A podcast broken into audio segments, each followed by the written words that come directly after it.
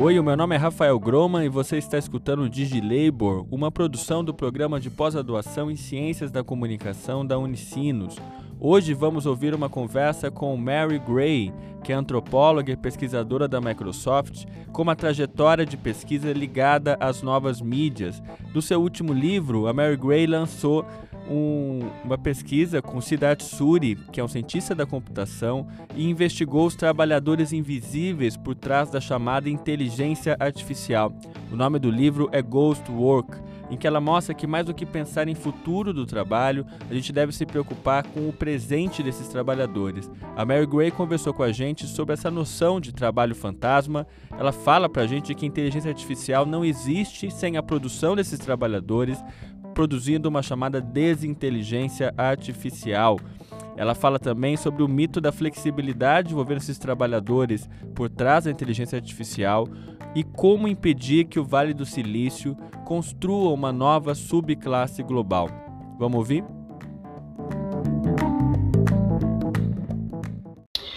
We define ghost work as any work that can be, at least in part, um, sourced, so finding the, the person to be able to do the work, and then scheduled, managed, shipped, and billed through an application programming interface, the internet, and a sprinkle of artificial intelligence. And it's less of a, um, a ghost work is really a phrase meant to conceptualize work conditions that erase the value of people in that workflow. So there are plenty of examples of on demand labor, um, information service work that are organized through this process of bringing in application programming faces and the internet and AI. But unless a person, unless a company is valuing and an end consumer can see the value of the person who's contributing to the productivity, the production of information and services in that moment, it can quickly slide into ghost work conditions. Yeah, so the fascinating thing about artificial intelligence and using um, thing, any sort of predictive system, which is effectively what artificial intelligence is. It's a it's a system that's trained to anticipate what you might need or what you might do next. So take the example, a simple example of um, of grammar check in your word processor. it tries to anticipate what words you're um, you're trying to spell, and it it tries to find errors in those words. It took thousands and tens of thousands of people over many years to get software to be able to deliver a predictive system that's pretty good. Most of us would recognize that our spell check can't catch everything. And the the same infrastructure that produces something like spell check or grammar check also produces um, voice recognition software. So all of this software that we use that's effectively these predictive systems that are trying to make sense of what do we want to do next are built by having people train, and, and by train, I mean literally um, look at information, look at code that's supposed to be telling us um, uh, when I see the word spelled there, T H E R E, um, it would belong in this sentence string. All all of our software built to model that that response are built by people who are, who are looking through um, endless number of examples of sentences where there is used. And we've added to the mix some different technical approaches that mean we don't have to rely as much on people doing that um, copy editing. We can turn to examples of written text that are found on the on the web. At the end of the day, to perfect a predictive system requires a lot of people time training data, cleaning the training data that if, that then can be used to develop software to create these systems. So, for example, um, if you think about being able to have a website bring up an image of a purple tie and a paragraph that describes that purple tie. The computer program can't actually recognize that a paragraph describing a purple tie that you want to purchase is the same thing as the image of the purple tie. It takes a person labeling that that image purple and tie for a computer program to recognize and link the words purple tie to the image. It's the person who put that label there. That's a very particular human task. And so all of the software programs we build, and as we continue to push what we want software to do for us, along the way, we're going to require people in the mix, training, looking at data that is there to help software model what it is that you might want to do. And they're they're there to be able to correct the information, to insert more accurate labels, to be able to put in other images that are better matches for what we're we're um, describing when we ask um, our, our voice assistants to send us a picture of a taco from a nearby restaurant that um, has good, you know, has a good reputation.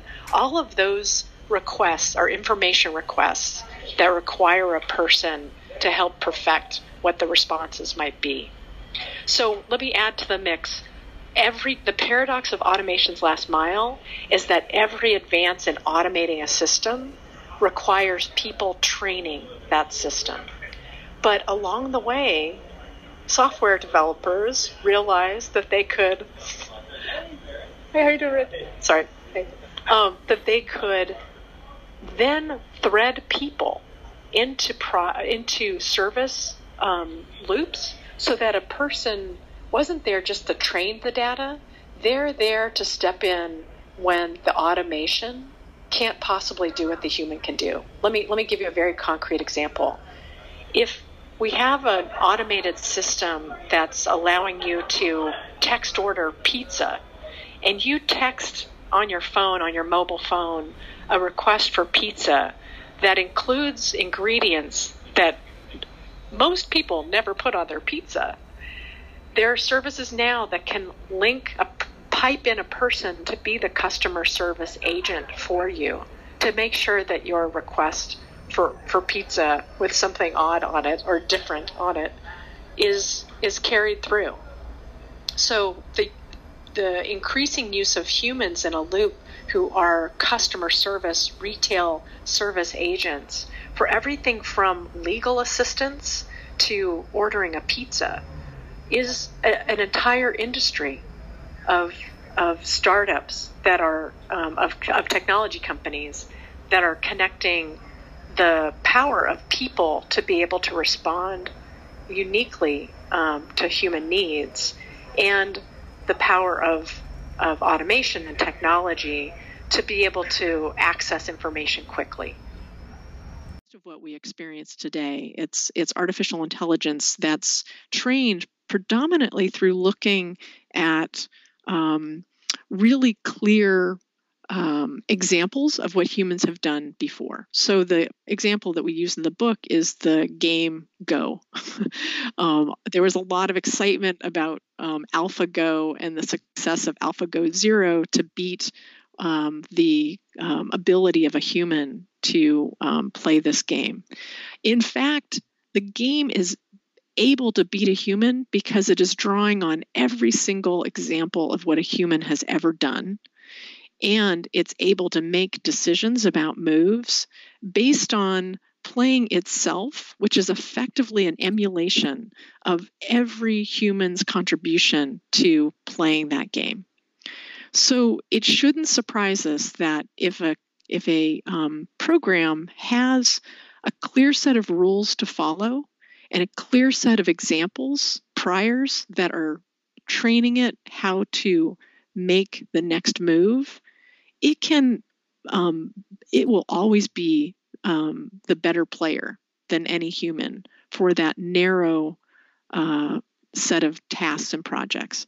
There's another great book um, that I love to cite by um, Levy and uh, Murnane, and I want to make sure I give you the right title. This is terrible. It's like in my head, and where is it?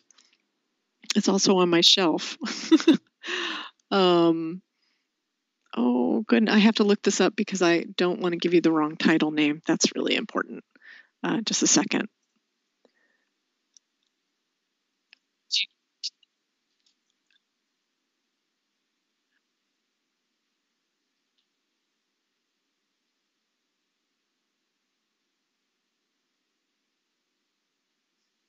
So let me return to my other point because it's related to this one. That this this book by um, Frank Levy and Richard Murnane, The New Division of Labor, is a very clear argument for what's technically hard to automate. And the things that are technically hard to automate are the things that require judgment, the things that require complex communication.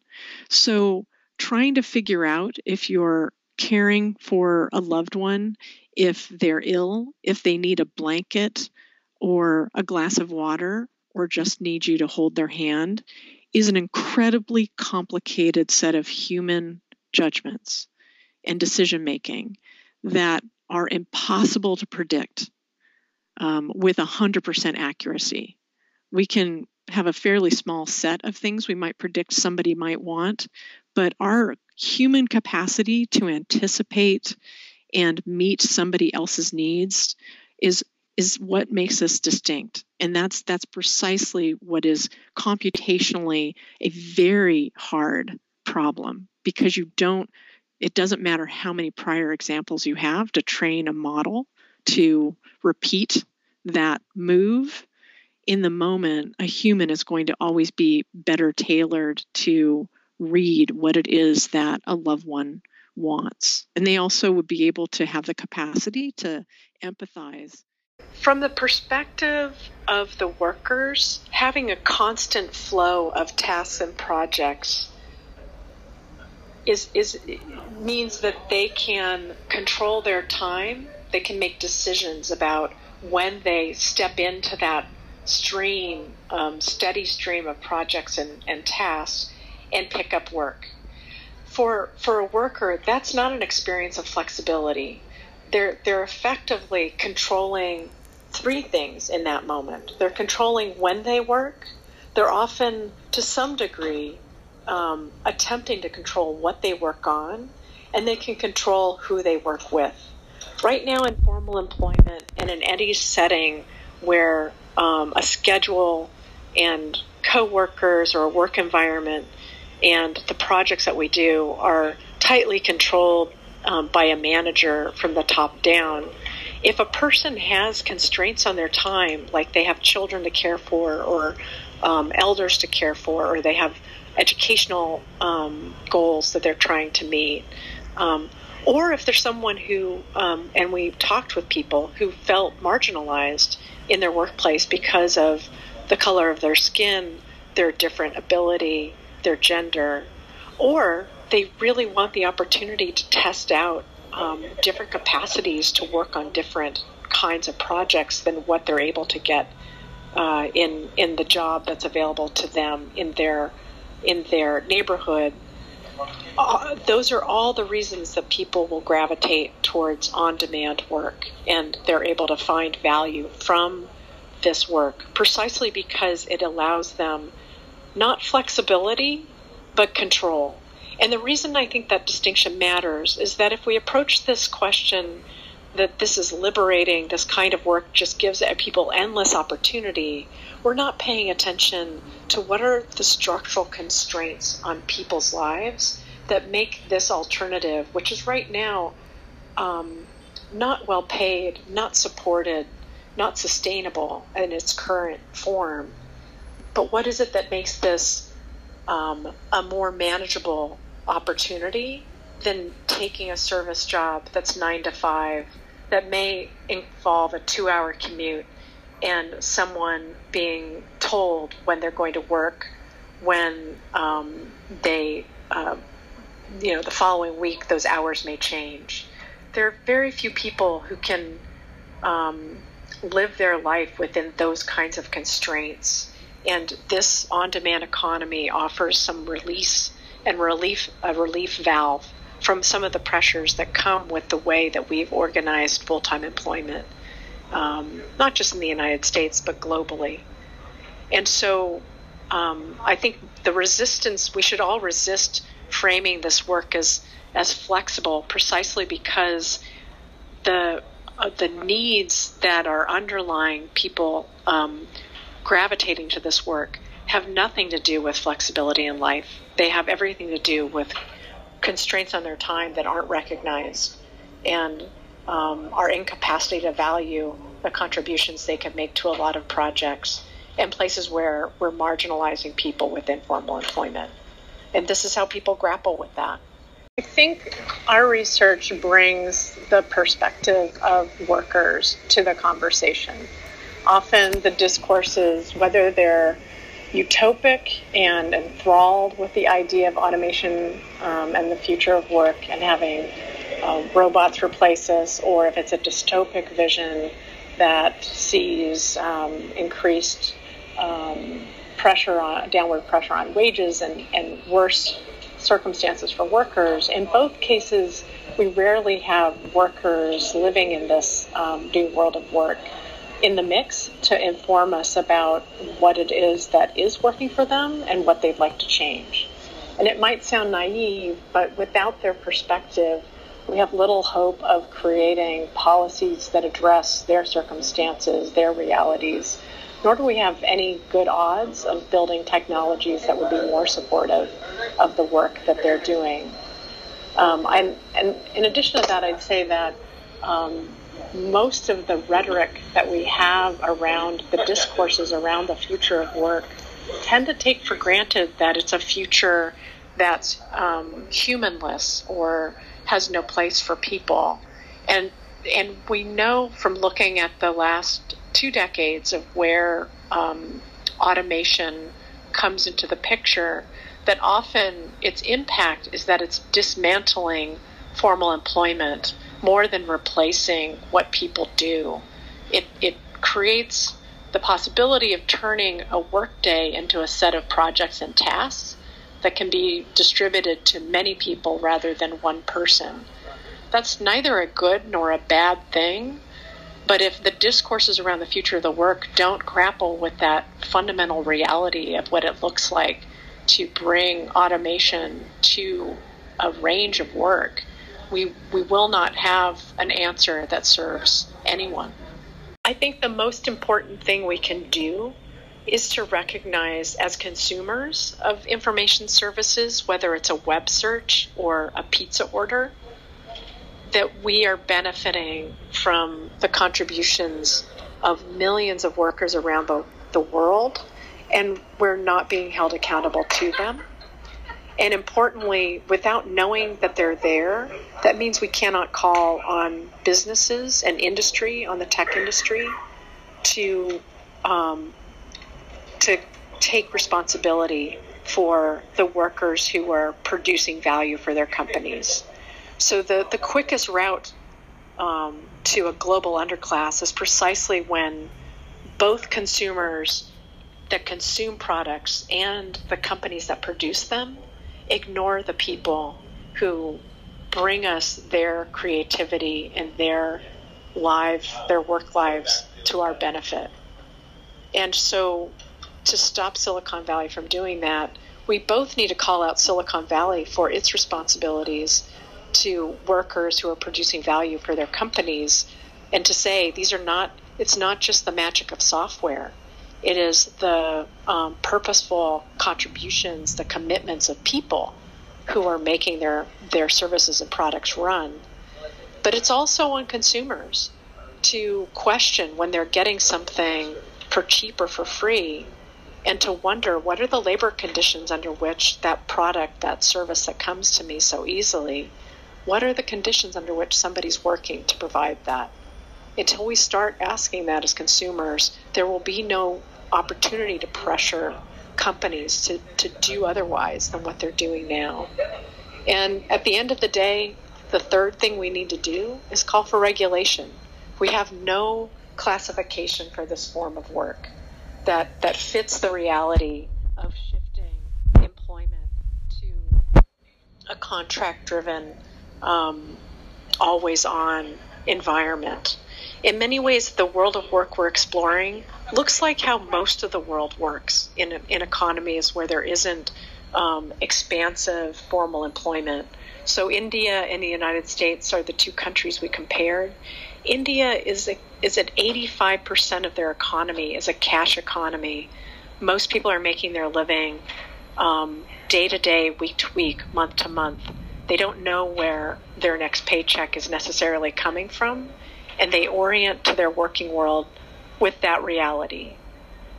The goal should be how do we make that reality, which is the majority of the world's reality, sustainable?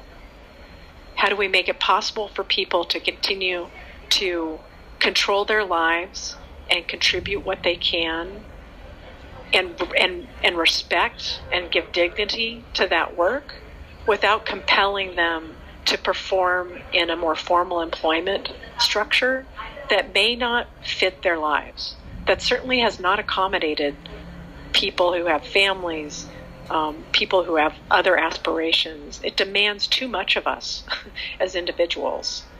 And so to strike that balance and, and look to the examples of people being able to contribute and um, balance that contribution with their own goals in life, that's the future we could build here.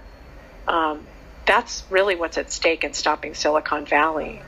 It's it's to be able to create the possibility of recognizing the the, the contributions that each of us make to productivity um, in the world every day as as people who bring services to each other. We define ghost work as any work that can be, at least in part, um, sourced. So finding the, the person to be able to do the work and then scheduled, managed, shipped, and billed through an application programming interface, the internet, and a sprinkle of artificial intelligence. And it's less of a, um, a ghost work is really a phrase meant to conceptualize work conditions that erase the value of people in that workflow. So there are plenty of examples of on demand labor, um, information service work that are organized through this process of bringing in application programming faces and the internet and AI. But unless a person, unless a company is valuing and an end consumer can see the value of the person who's contributing to the productivity, the production of information and services in that moment, it can quickly slide into ghost work conditions.